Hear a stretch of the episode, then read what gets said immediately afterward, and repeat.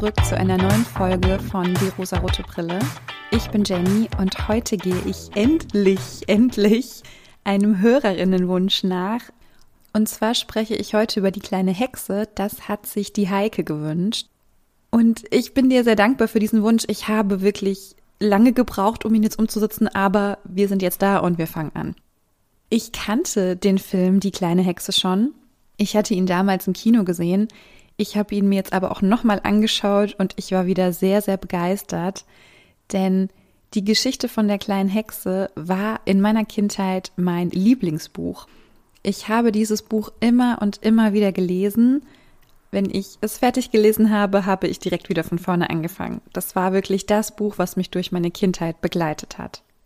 Dieser Film von 2017 basiert auch auf dem gleichnamigen Kinderbuch von Ottfried Preußler und ich kann schon mal sagen, es ist ziemlich nah dran am Buch, also sehr nah dran am Original.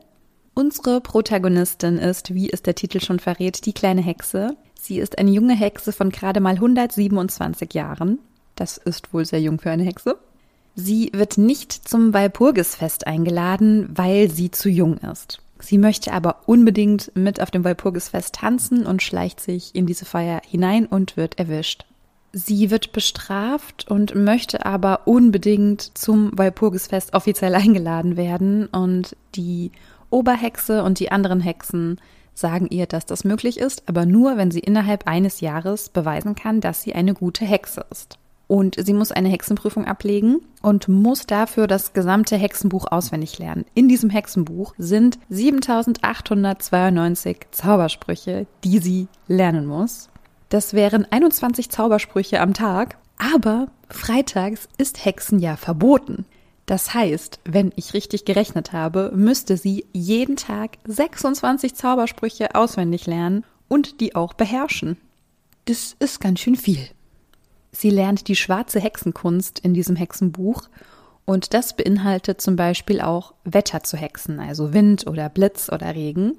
Während dieses Lernjahres hilft die kleine Hexe sehr oft den BürgerInnen des Dorfes, was ganz in der Nähe von ihrem Haus ist.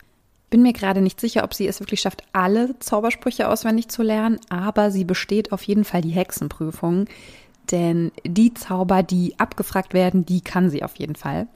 Sie wird dann allerdings doch als eine schlechte Hexe geoutet, da sie den Menschen im vergangenen Jahr sehr oft geholfen hat. Und das finden die Hexen nicht gut, denn das macht keine gute Hexe. Daraufhin rächt die kleine Hexe sich an den anderen Hexen, verbrennt ihre Besen und Hexenbücher und feiert alleine Walpurgis. Und das ist dann auch das Ende des Films. Und es gibt so ein paar Sachen, die ich beim Anschauen ganz interessant fand, die ich auch so ein bisschen herausstellen möchte. Also ihr kennt jetzt die grobe Abhandlung. Es gibt aber so ein paar Sachen, die mir einfach wichtig waren. Was ich sehr interessant fand, war dass das Aussehen der Hexen thematisiert wurde. Wenn wir alle an eine Hexe denken, haben wir wahrscheinlich ein bestimmtes Bild vor Augen, was natürlich auch durch Medien geprägt ist. Aber es gibt ja ein ganz bestimmtes Bild einer Hexe und die Hexen, die wir in dem Film sehen, die sehen auch tatsächlich genauso aus. Unsere kleine Hexe hat klischeeweise auch noch rote Haare, das haben die anderen nicht.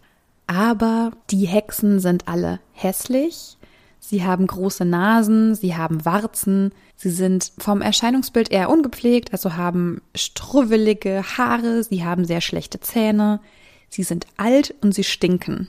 Die Hexen wohnen auch alle alleine und auf diese ganzen Eigenschaften sind die Hexen sehr, sehr stolz. Sie verkörpern damit ja ein Antibild einer Frau in der Gesellschaft, wie es auch bis heute immer noch ist. Es gibt ja diese Gegenüberstellung, es gibt die Heilige oder die Hure, beziehungsweise gibt es die heilige Frau und die böse, hässliche Frau mit komischen Kräften, die man nicht erklären kann, also die Hexe. Das sind Kräfte, die einem nicht so ganz geheuer sind. Das Bild in der Gesellschaft war schon immer und ist auch immer noch so, dass Frauen schön und jung und schlank sein sollen. Und die Hexen sind genau das Gegenteil. Also sie sind auch dick, sie sind alt, sie sind runzlig. Und diese ganz negativen Attribute holen sich die Hexen dadurch wieder zurück, dass die das super finden, dass sie so aussehen und dass sie so auf andere Menschen wirken. Und ich kann es auf eine Weise auch verstehen, denn wenn man eben nicht schön in Anführungszeichen ist, also schön für die Gesellschaft, dann fällt ja auch schon eine ganz schöne Last von einem ab. Also das Pfeifen auf Schönheitsideale kann einem auch Freiheit geben. Und diese Hässlichkeit als Anti-Frauenbild sich wieder anzueignen, das sehe ich als etwas sehr Positives. Und die Hexen wehren auch alles ab. Warum sind die Glocken jetzt so laut? Holy shit. Okay, die Glocken sind immer noch laut. Naja, wenn ihr sie jetzt in der Aufnahme hört, ihr wisst, es ist 12 Uhr mittags bei mir. also, ich greife nochmal auf. Die Hexen haben äußerliche Merkmale, die die meisten von uns wahrscheinlich als eher hässlich und nicht schön bezeichnen würden. Aber dadurch, dass sie sich das auf eine ganz eigene Art aneignen und stolz darauf sind, hat das wieder etwas sehr Empowerndes, finde ich. Und auch diese Walpurgisfeier, die sie ja jedes Jahr abhalten, hat ja etwas sehr Ermächtigendes gegenüber den anderen Menschen. Also diese alten, stinkenden, hässlichen Frauen feiern sich selbst, indem sie ein riesiges Feuer machen, auf diesem Berg und um dieses Feuer herum tanzen und singen und laut sind. In vielen alten Mythen um dieses Walpurgisfest sind die Frauen auch übrigens nackt, die um dieses Feuer tanzen. Das wurde jetzt im Film nicht dargestellt, aber hat ja auch etwas davon, alles, was man nicht möchte, so abzuwerfen und einfach frei um dieses Feuer zu tanzen. Das Walpurgisfest gibt es in sehr vielen mitteleuropäischen Ländern. Es ist eine sehr bekannte Feier, in der man davon ausgegangen ist, dass genau in dieser Nacht auf den 1. Mai, also das ist diese Walpurgisnacht, da tanzen die Hexen auf dem Berg. Ich glaube, der zentrale Berg war der Blocksberg. Das ist der Brocken, der im Harz liegt. Das gibt es aber in sehr, sehr vielen Mittelgebirgen in Deutschland. Das gibt es aber auch in Nordeuropa. Ja, dieser, dieser Hexentanz ist etwas sehr Bekanntes in der Mythologie. Und der Name dieser Nacht, die Walpurgisnacht, geht auf die heilige Walburga oder Walpurga zurück. Das war eine Nonne, glaube ich, war sie eine Nonne? Vielleicht wurde sie auch erst danach heilig gesprochen, ich bin mir gerade nicht sicher. Jedenfalls hat diese die Menschen geheilt. Vor allem schwangere Frauen und Wöchnerinnen, also Frauen, die gerade ein Baby bekommen haben, hat diese Menschen mit ihrem Wissen über Naturheilkunde geheilt. Also wenn das keine Hexe war, dann weiß ich auch nicht. Diese Walburga wird aber von der Kirche als Heilige verehrt und alle anderen bürgerlichen Frauen, die auch mit Kräutern Wunden geheilt oder Schwangeren geholfen haben, die wurden verbrannt, weil das könnte ja nicht mit rechten Dingen zugehen. Alles klar, katholische Kirche, komplett logisch. Und was mir auch noch aufgefallen ist, freitags ist das Hexen für Hexen verboten. Ich weiß nicht so genau, ob das etwas mit dem jüdischen Schabbat zu tun hat. Es ist jedenfalls das Erste, was mir dazu eingefallen ist. Vielleicht ist es aber auch Zufall, Vielleicht wisst ihr ja mehr davon. Es ist ja so, dass beim jüdischen Schabbat der Freitagabend der Startpunkt dieses Feiertages der Woche ist und man ja den ganzen Samstag nicht arbeiten soll. Das hat mich so ein bisschen an dieses Man soll nicht hexen erinnert.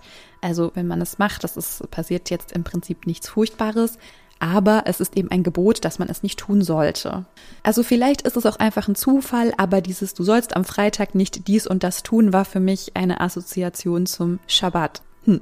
Sagt's mir einfach, wenn ihr es wisst. Ich wäre dafür sehr, sehr dankbar. Noch ein Thema des Films war für mich das Thema, hm, ich würde es mal Altersdiskriminierung nennen, beziehungsweise das Verhalten der Frauen untereinander.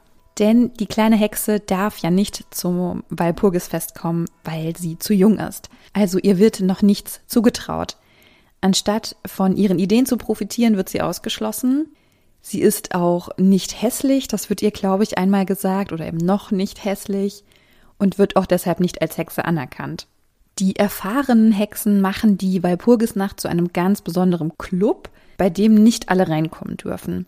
Sie haben es irgendwann irgendwie dorthin geschafft, wie ist ihnen offensichtlich egal. Ich weiß auch gar nicht, ob wirklich jede Hexe diese Hexenprüfung ablegen muss. Sie haben es jedenfalls in diesen exklusiven Club geschafft und dürfen bei der Walpurgisnacht mittanzen, aber jüngere NachfolgerInnen lassen sie nicht rein. Das hatte für mich sowas von, ja, sie fühlen sich irgendwie weise und erfahren als etwas Besseres und ja, sie ist so jung und sie kann ja eh noch nichts. Wobei ja dieses Feiern dafür muss man ja kein Können vorweisen. Und sie bekommt auch während ihrer Lernzeit keinerlei Hilfe. Also sie geben ihr diese Aufgabe, das Hexenbuch auswendig zu lernen und diese Hexenprüfung abzulegen, aber niemand steht ihr bei und niemand hilft ihr. Das fand ich super schade, weil das ja wieder so zu diesem Zwist führt, du bist diejenige, die wir jetzt ausschließen bin mir gerade nicht sicher, ob das Wort Mobbing hier das Richtige wäre, aber mh, hm, wahrscheinlich nicht. Aber es ist ein Ausschließen, was ja wirklich ein Narrativ in der Arbeitswelt ist. Es kann nur eine Frau im Vorstand sein, es kann nur eine Frau es bis nach oben schaffen und alle anderen werden dann auch wieder nach unten abgestoßen. Es hat mich so ein bisschen daran erinnert, aber gebt mir gerne Feedback, wenn ihr das anders seht. Es ist ja auch so, dass die zwei Kinder, die der kleinen Hexe immer mal wieder begegnen, sich im Wald verirren und zu ihrem Haus kommen und sie besuchen und sie in dieses Haus hineinkommen und das Mädchen ist super neugierig und findet alles ganz spannend und ahnt auch schon, na, das ist glaube ich eine Hexe und der Junge hat Angst. Das war für mich so ein kleines Symbol, so, mhm, okay, die Männlichkeit hat hier vor dieser weiblichen Macht, vor dieser Hexe so eine unfassbare Angst und das Mädchen findet es aber super. Sie möchte daran teilhaben und das erleben. Sie hat nicht so große Angst. Ja, und dann geht es ja noch ein bisschen um die Moral der ganzen Geschichte. Gut gegen böse. Und die Frage, was ist eigentlich eine gute Hexe? Denn für die kleine Hexe ist es so, dass sie den Menschen helfen möchte, also Gutes tun möchte, indem sie die Bösen quält und ihr Rabe Abraxas redet ihr aber ins Gewissen und fragt sie, so kann sie nicht einfach so Gutes tun, ohne Schabernack zu treiben.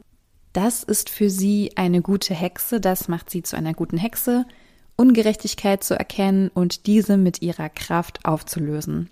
Die anderen Hexen sehen das aber genau andersrum. Also für sie ist schlechtes Tun, also die Menschen ärgern, ihnen kleine Fallen stellen, gemein sein, das ist für sie eine gute Hexe.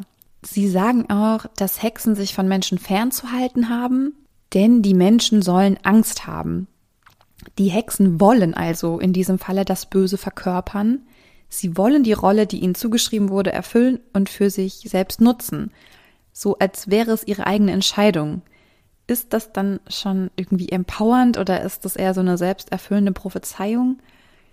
Ja, ich weiß es nicht so genau. Sie sehen das Helfen als etwas Schlechtes an und sagen, dass nur böse Hexen sozusagen gute Hexen sind. Und das wusste die kleine Hexe nicht.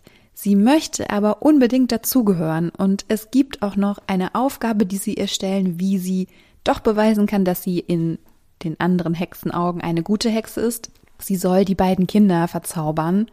Diese hat sie aber so ins Herz geschlossen, sie kann es nicht tun und musste sich an diesem Punkt entscheiden, möchte sie folgen oder möchte sie gut sein? Also möchte sie zur Gruppe gehören oder möchte sie riskieren, für immer alleine zu bleiben? Beides geht eben nicht. Es gibt tatsächlich keinen Kompromiss, den sie finden. Und die kleine Hexe entscheidet sich dazu, aus dem Muster auszubrechen. Nur weil etwas immer so war, muss es ja nicht so bleiben. Sie nimmt den Hexen die Macht und macht einfach ihr eigenes Ding. Also sie entschließt sich bewusst dazu, nicht diese Gruppe zu joinen, die ihr ja gar nicht gefällt, sondern einfach das zu tun, was sie für richtig hält. Und das finde ich richtig super. Ich finde das als Botschaft und als Moral, die wir aus dem Film mitnehmen können, sehr, sehr schön. Ja, ich hatte ja schon gesagt, dass dieses Buch das absolute Lieblingsbuch meiner Kindheit war. Ich habe kein Buch auf der Welt mehr gelesen als Die kleine Hexe. Dieses Buch ist 1957 erschienen, es ist also schon ein paar Jährchen alt. Ich finde wirklich, das haben sie sehr gut umgesetzt, die Geschichte des Buchs. Es gibt eigentlich keine Veränderung in der Handlung. Ein paar Figuren tauchen im Film nur kurz auf, die im Buch eine etwas größere Rolle spielen oder etwas häufiger erwähnt werden. Zum Beispiel der Herr Pfefferkorn mit seinem Gemischtwarenladen oder auch der billige Jakob. Das waren auf jeden Fall Namen, die mir dann wieder aufgefallen sind beim Schauen und die mich an dieses Buch erinnert haben. Da kamen sehr schöne Erinnerungen hoch.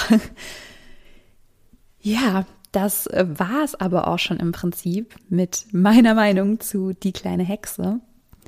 Ich hoffe, es hat euch gefallen. Ich hoffe, es hat dir gefallen, Heike. Du musstest lange warten. Ja, schreibt mir gerne eure Meinung dazu. Schreibt mir bitte, falls ihr es wisst, zu diesem Freitagshexen verboten Schabbat-Thema. Das interessiert mich wirklich. Ich habe nichts gefunden, aber die Masse ist schlau. Ich vertraue euch. Und wenn ihr mögt, hören wir uns wieder in der nächsten Woche. Habt eine wunderschöne Woche. Bis dann.